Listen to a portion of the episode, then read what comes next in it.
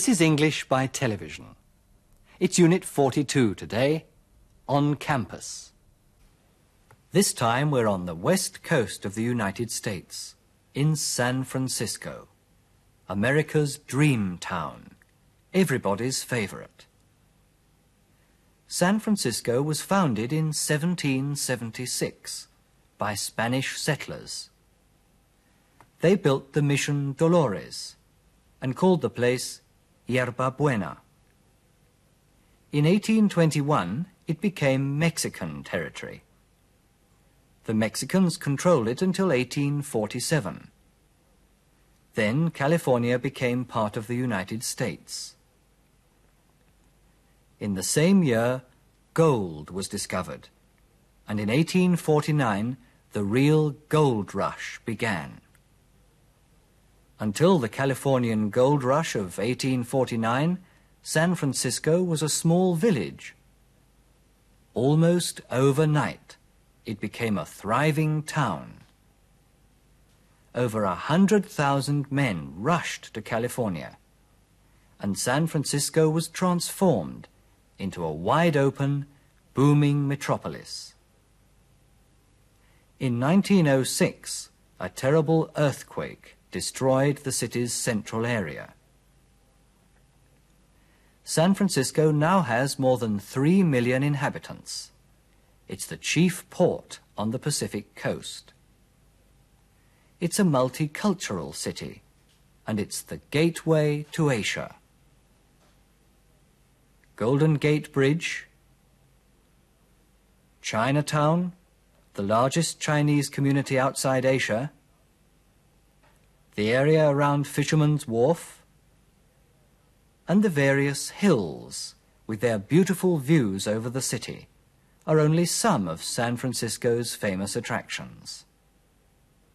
Across Oakland Bay Bridge, we come to Berkeley, the University of California. On BART, the Bay Area Rapid Transit Subway, we meet Jane and Russell and follow them to the campus of Berkeley.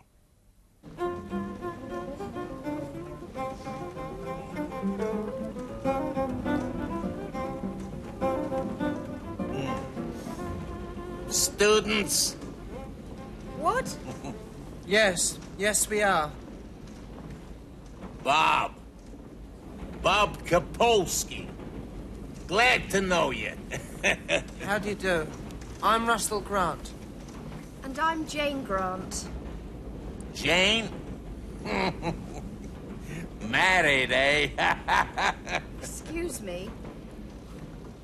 He wants to know if we're married. Well, why don't you tell him?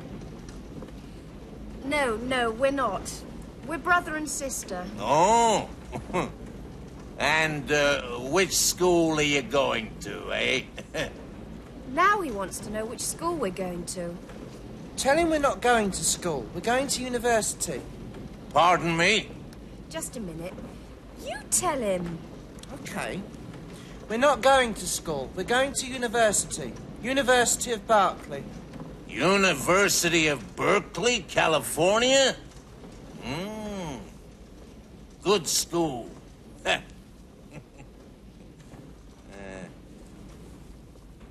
Do you know people in Berkeley? No, why? Well, I've heard it's difficult to find a place to live there. Bob says that it's difficult to find a place to live in Berkeley. Not for us. We're living on campus. Russell's living in a fraternity house, and I'm in a sorority house.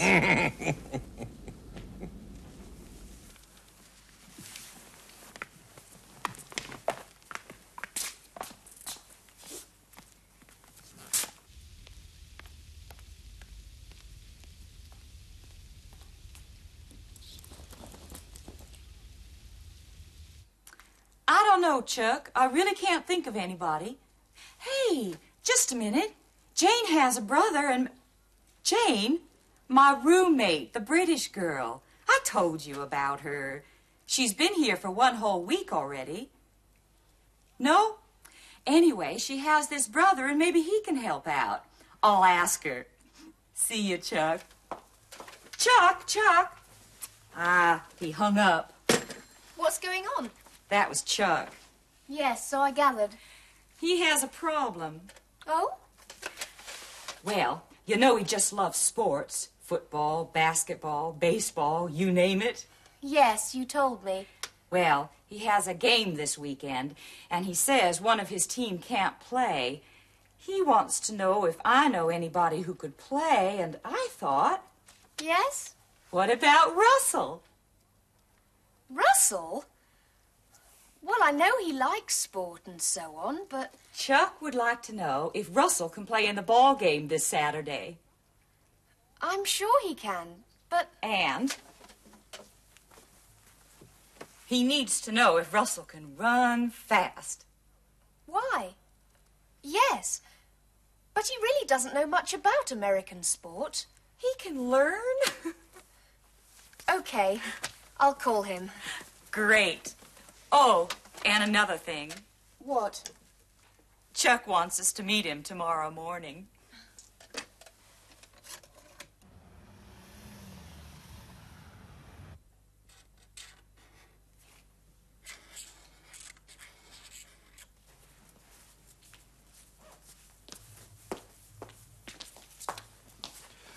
Russell, I can't tell you how pleased I am to meet you. Glad to meet you. And I want you to know I'm truly grateful, Russ.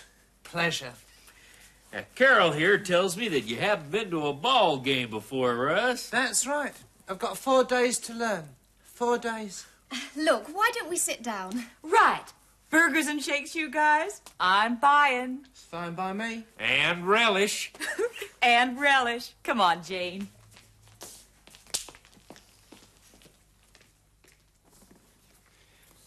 Jane tells me that you and Carol have known each other a long time. That's right. We met in high school, as a matter of fact. I was a senior and she was a junior. A senior what? Oh, uh, I was in 12th grade the last year, and she was in 11th grade. You're not in the same year here then. No, no. I'm a sophomore, and she's a freshman, like you guys. Oh, right. Just beginners. What are you studying, by the way? Well, as a matter of fact, Russell, I haven't decided yet. But I think it'll be business administration. It has a future. Know what I mean? Yes, I do. Good idea. There you go, guys. With relish. Eat that, Russell. And then you can start training for the ball game. And I can train to be a cheerleader. Where are they? Where are Jane and Russell? They're late already.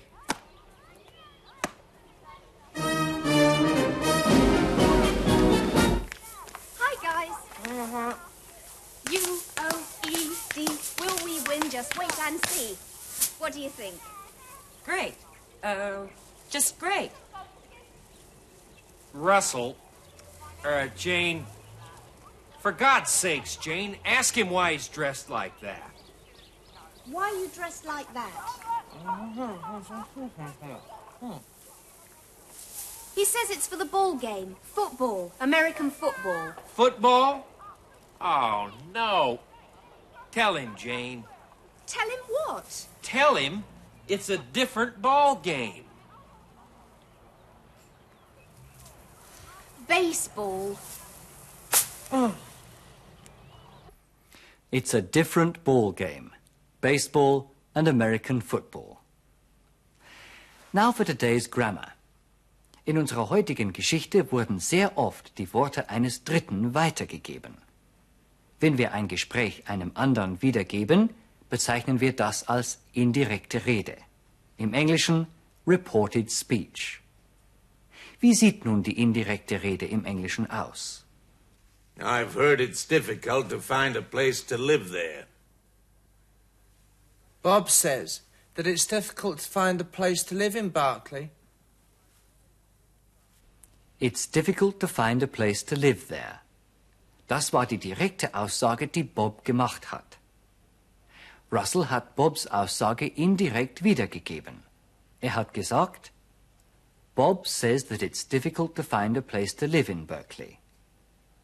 Übrigens, im Deutschen verwenden Sie bei der indirekten Rede den Konjunktiv, die Möglichkeitsform. Bob sagt, dass es schwierig sei. Im Englischen haben wir dagegen den Indikativ, die Wirklichkeitsform. Bob says that it's difficult. Das einleitende Verb steht in unserem Beispiel in der Gegenwart. In diesem Fall wird in der indirekten Rede die Zeitform beibehalten, also is. Die Konjunktion that ist in der Umgangssprache entbehrlich.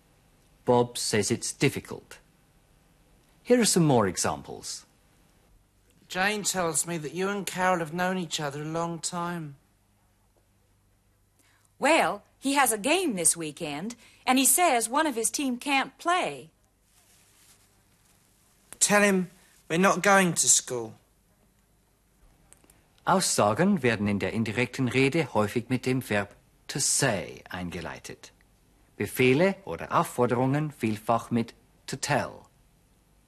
Die Person, an die der Befehl oder die Aufforderung gerichtet ist, wird dabei durch die Objektspronomen me, him, her, us, them ausgedrückt. Now listen to some questions in reported speech. I'm Jane Grant. Married? He wants to know if we're married. Which school are you going to? He wants to know which school we're going to. Fragen in der indirekten Rede können wir mit to ask oder want to know einleiten. Let's do an exercise now. Are you students? Setzen Sie die Frage in die indirekte Rede. Beginnen Sie Ihren Satz mit He wants to know.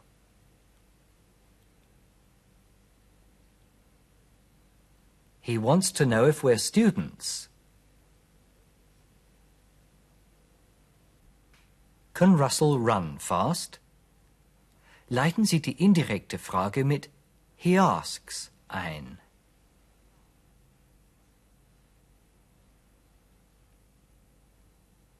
He asks if Russell can run fast.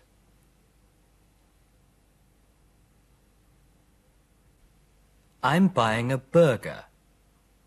Leiten Sie die indirekte Aufforderung mit Tell him ein.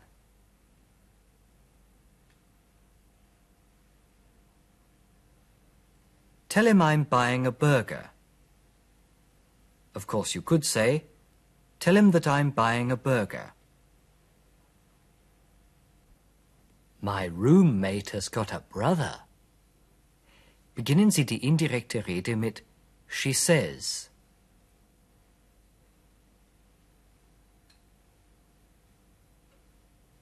She says her roommate has got a brother.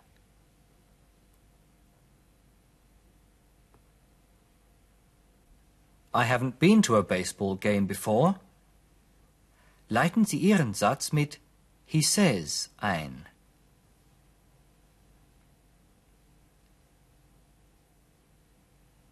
He says he hasn't been to a baseball game before.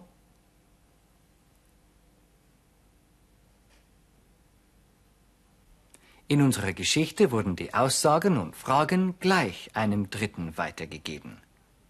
Deshalb steht das einleitende Verb in der Gegenwartsform. Wie die indirekte Rede im Englischen aussieht, wenn wir die Worte eines Gesprächspartners einem Dritten erst später weitererzählen, lernen wir in unserer nächsten Sendung. Dazu ist es notwendig, dass Sie die verschiedenen Zeitstufen einigermaßen sicher beherrschen. Das wollen wir mit einer Übung noch einmal vertiefen. Setzen Sie das Verb hier arrive in die richtige Zeitstufe.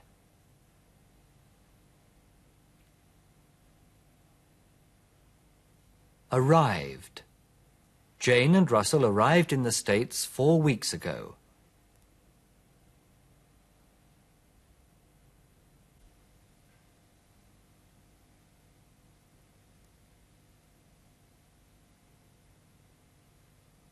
have known. Carol and Chuck have known each other a long time.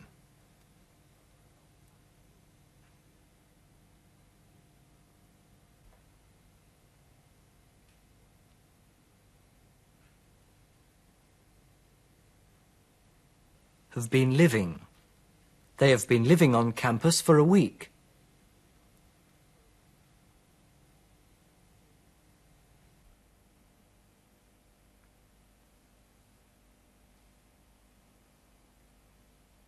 Had already played. Chuck thought Russell had already played baseball.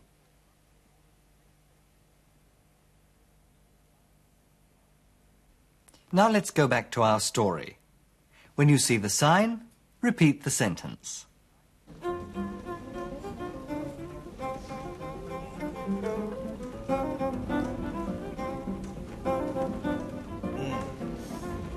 Students, What? Yes, yes, we are. Bob. Bob Kapolsky. Glad to know you. How do you do? I'm Russell Grant. And I'm Jane Grant. Jane? Married, eh? Excuse me. He wants to know if we're married.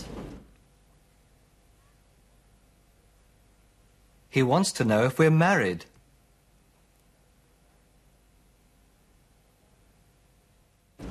Well, why don't you tell him? No, no, we're not. We're brother and sister. oh. and uh, which school are you going to, eh? Now he wants to know which school we're going to. Tell him we're not going to school. We're going to university. Pardon me? Just a minute. You tell him. Okay. We're not going to school. We're going to university. University of Berkeley. University of Berkeley, California? Mm. Good school. Uh,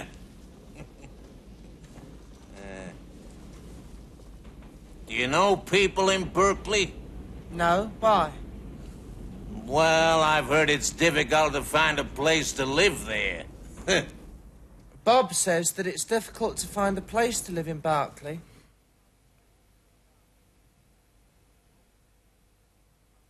Bob says that it's difficult to find a place to live in Berkeley.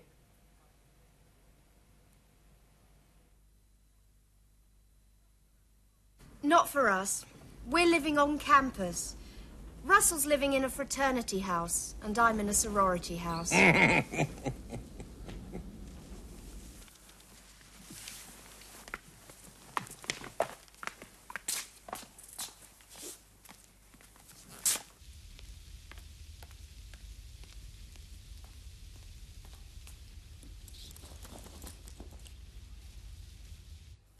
I don't know, Chuck. I really can't think of anybody.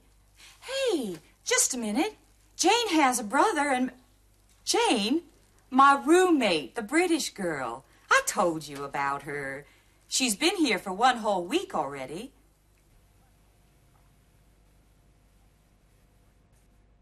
She's been here for one whole week already.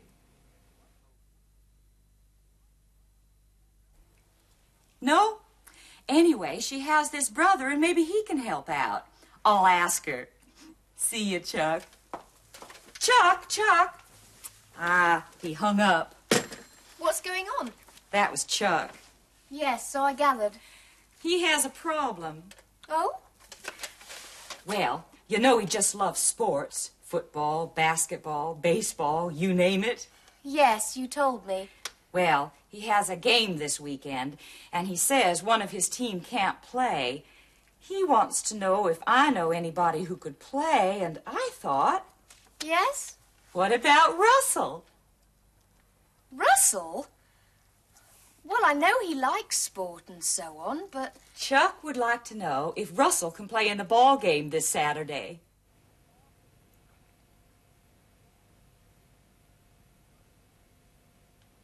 Chuck would like to know if Russell can play in the ball game this Saturday.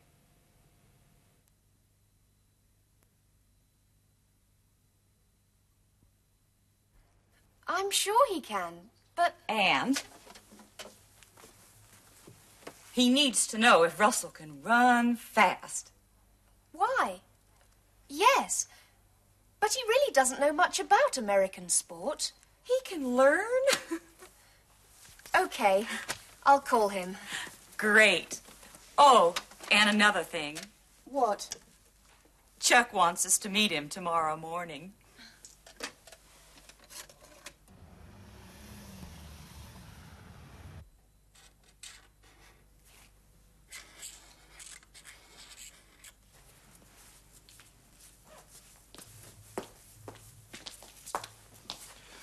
Russell, I can't tell you how pleased I am to meet you. Glad to meet you. Glad to meet you. And I want you to know I'm truly grateful, Russ. Pleasure. Now, Carol here tells me that you haven't been to a ball game before, Russ. That's right. I've got four days to learn. Four days. Look, why don't we sit down? Right. Burgers and shakes, you guys. I'm buying. It's fine by me. And relish. And relish. Come on, Jane.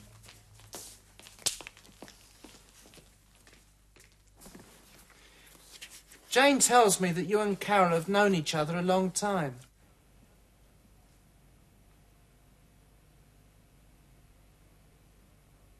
Jane tells me that you and Carol have known each other a long time.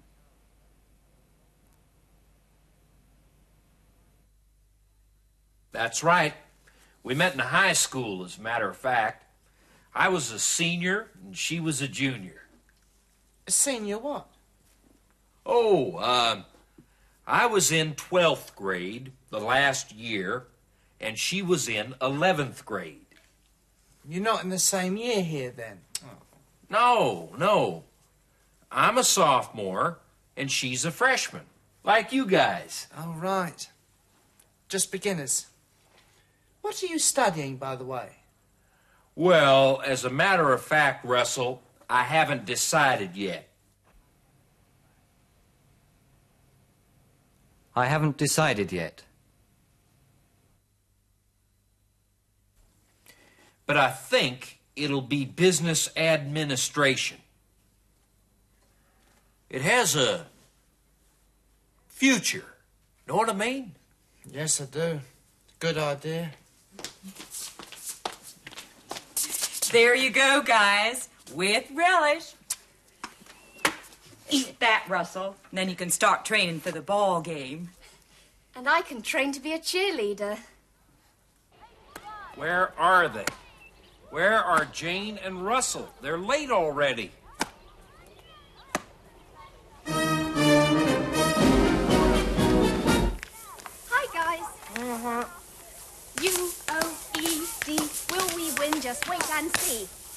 Do you think? Great. Uh, just great. Russell, uh, Jane. For God's sakes, Jane, ask him why he's dressed like that. Jane, ask him why he's dressed like that.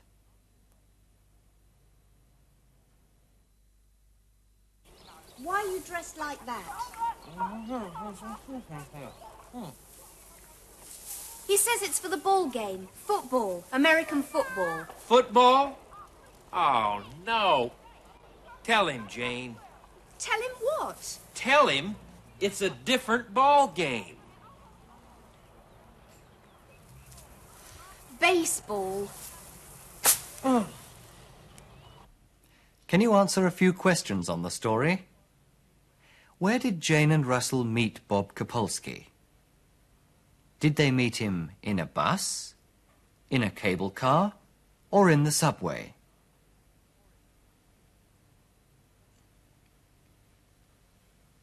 They met him in the subway. Where are Jane and Russell living in Berkeley? Are they living in a hotel, on campus, or in an apartment?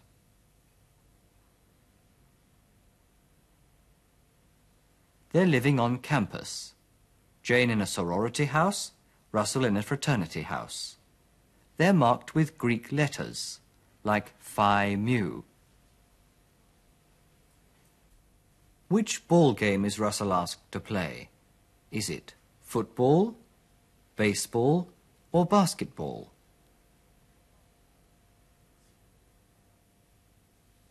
He's asked to play in a baseball game. College sport is extremely important in the USA. The main sports are soccer, which is the American name for European football, American football, which is a little bit like rugby, ice hockey, basketball, and baseball. In some ways, baseball is similar to cricket. Let's finish with some sentences for practice. Carol, Jane's roommate, is interviewing a student of Berkeley University.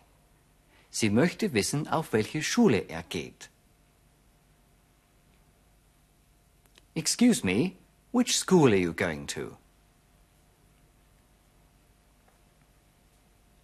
Carols Gesprächspartner hat nicht verstanden, worum es geht. Wie fragt er? Pardon me? I didn't get that. Verwenden Sie jetzt die indirekte Rede. Sagen Sie, sie möchte wissen, was er studiert. She wants to know what he's studying.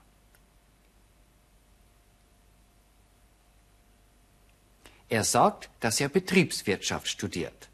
Auch hier wieder indirekte Rede. He says he's studying business administration.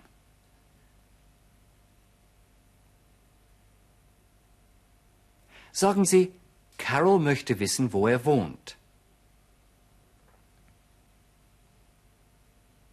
Carol wants to know where he lives.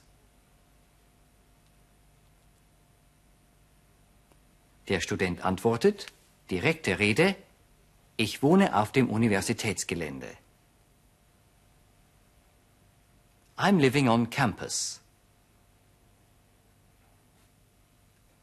Carol möchte wissen, ob er Sport mag. Indirekte Rede. Carol wants to know if he likes sport. Sagen Sie, er sagt, dass er amerikanisches Fußball spielt. He says he plays American football. Carol bedankt sich für das Interview. Was sagt sie? Thank you very much for the interview. Well, that's all for today. Next time, we'll be back in Britain again. Goodbye till then.